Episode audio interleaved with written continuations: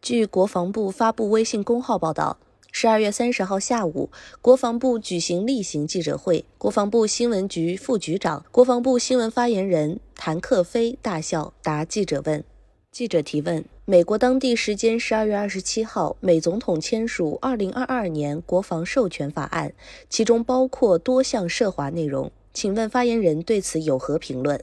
谭克飞达：美近日出台包含多项涉华消极条款的《二零二二年国防授权法案》，该法案充斥冷战思维和意识形态偏见，渲染中国威胁论，极力抹黑中国国防政策和军力发展，在台湾、涉疆等问题上对中方无端指责，鼓噪在亚太、拉美等地区加强对华遏制，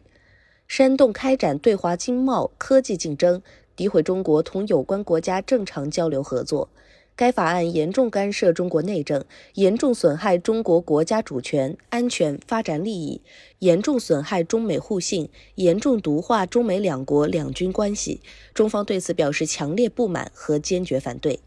中国一贯坚持和平发展道路和防御性国防政策，始终是世界和平的建设者、全球发展的贡献者、国际秩序的维护者、公共产品的提供者。反观美方，多年来频繁地对他国发动战争，造成大量平民伤亡和流离失所，是地区和世界和平与稳定的最大威胁。美方粗暴干涉中国内政，渲染中国威胁，抹黑中国发展，强调对华竞争，实际上是在把两国两军关系带入危险的境地。中方敦促美方摒弃零和博弈观念，客观理性看待中国国防和军队建设，停止出台敌视性对华政策，停止将中方塑造成为美方的对手甚至敌人，多做有利于两国两军关系健康稳定发展的事。感谢您收听羊城晚报广东头条，我是主播开言。